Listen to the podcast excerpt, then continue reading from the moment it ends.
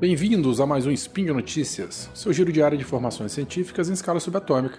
Eu sou o Werther e no Spin de Notícias de hoje, terça-feira, 15 Caosian, vamos falar um pouco sobre a exploração espacial no fundo dos oceanos. Mas calma lá, você não está ouvindo errado.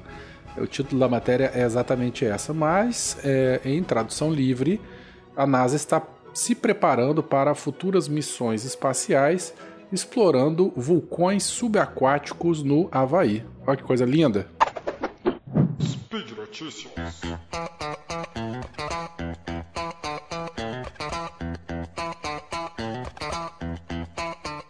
A matéria foi publicada na Popular Science, escrita pelo Shannon Tirone, eu não sei falar sobre o nome dele não, em agosto de 2018 e compartilhada no Twitter pelo perfil Rogue NASA. Esse perfil é muito legal. Eles se intitulam como a resistência não oficial da NASA. Não é uma conta oficial da NASA, nem gerenciada por funcionários do governo.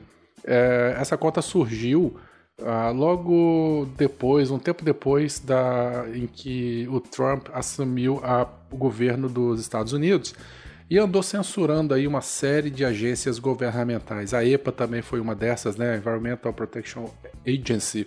E mais ou menos nessa época a galera fez a Rogue NASA.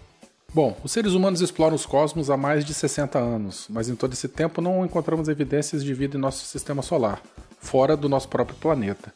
Os cientistas ainda pensam que outras formas de vida podem estar por aí, mas alguns dos melhores hábitats possíveis estão escondidos sob grossas camadas de gelo em luas como Europa e Encélado.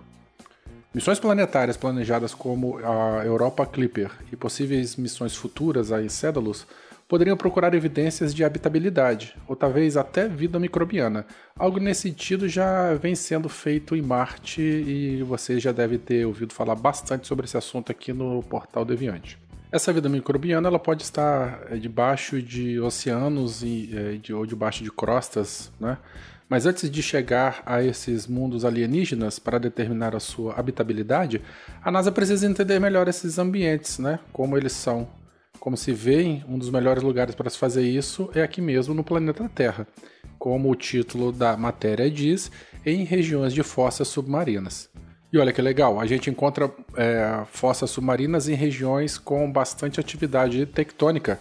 No meio da Cordilheira Mesoatlântica, um, um local desse, por exemplo, ou em regiões é, com intenso vulcanismo. É aí que entra a região do Havaí dessa reportagem. Nesse sentido, o Havaí em breve vai receber uma nova missão da NASA chamada Subsea. É, o objetivo dessa missão é explorar a habitabilidade do monte submarino Lorri, eu acho que é assim que se fala, ao largo da costa da Ilha Grande, como um análogo para as luas geladas como Encélados. Nesse estudo vão ser realizados ROVs, que são os veículos de observação remota, e de acordo com o Dr. Darlene Lin, pesquisador principal da Subsea, eles pretendem examinar esse sistema do ponto de vista da compreensão das ciências oceânicas em geral, mas também porque ele oferece um análogo realmente bom para outros sistemas hidrotérmicos em potencial em lugares como Encélados e a Europa. É a Europa não, desculpa, e Europa. Uma coisa interessante é que quando a sonda Cassini voou através das plumas de Encélado, ela cheirou, né, provou e analisou a composição química da água, identificando até mesmo a temperatura provável de fontes hidrotermais. O mesmo pesquisador diz o seguinte: Nós usamos o oceano profundo como um análogo para outros sistemas oceânicos em nosso sistema solar. Bom, a Terra e Encélado têm mais coisas em comuns. Né? Fumarolas brancas na Terra criam uma substância química conhecida como hidrogênio molecular. E só nesse ano a NASA anunciou que antes que a sonda Cassini terminasse sua missão, detectou o hidrogênio molecular nas plumas de Encélados. Esses dados ajudam a construir o caso de que processos semelhantes provavelmente estão acontecendo em ambos os locais. Bom, os veículos ROV eles coletaram amostras de água e rocha que permitirão que a equipe estude a geologia da área através dos olhos de cientistas planetários pela primeira vez. Ao coletar esse tipo de dados no vulcão, a equipe da Subsea pode criar modelos e hipóteses sobre o que veríamos em Célados e de outras luas geladas que se acredita terem sistemas hidrotermais em seus leitos oceânicos.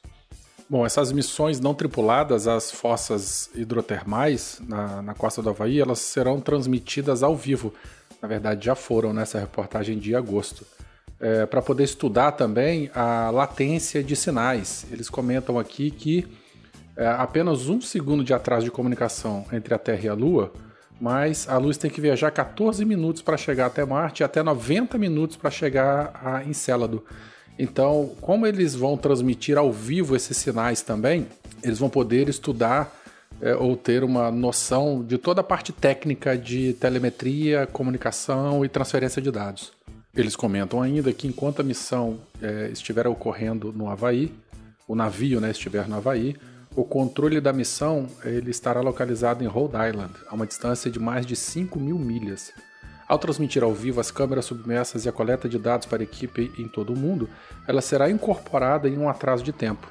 E aí fica uma coisa, uma questão muito interessante, né, que os pesquisadores levantam que se eles não puderem enviar vídeos de alta resolução para um outro local na Terra, por exemplo, como é que eles vão poder fazer isso em Marte, né? Ou de Marte, né? Ou de outros locais mais distantes.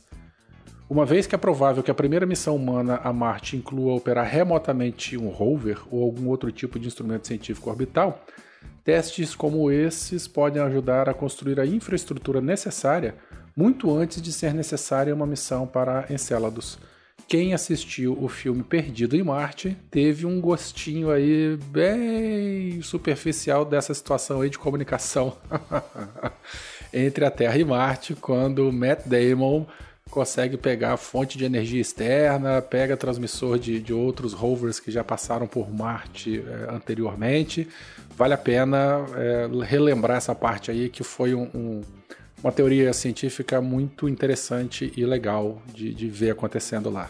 Mais para frente, se eu não me engano, em 2019, né, o que está relatando aqui, quando a equipe voltar novamente para essa região, eles vão introduzir um atraso ainda maior, né, para simular é, é, um atraso real entre a Terra e Marte. Esse atraso vai ser em torno de 10 minutos. Bom, o link dessa matéria em inglês original, né, tá aqui embaixo dessa postagem. É, vocês vão poder acessar lá. Sigam a Rogue NASA, tem bastante coisa interessante lá. E, novamente, o recadinho padrão, né? Dúvidas, críticas ou sugestões, contato arroba Vocês podem falar diretamente comigo no verterk.gmail.com, no Twitter ou no... Eu ia falar Facebook, mas eu não uso mais Facebook. No Twitter ou no Telegram vocês conseguem me achar. E lembrando que esse podcast só é possível através do seu apoio e patronato pelo Patreon, Padrim e PagSeguro. Então, gente, espero que vocês tenham gostado. Um grande beijo, um abração e até o próximo Spin de Notícias. Tchau, tchau.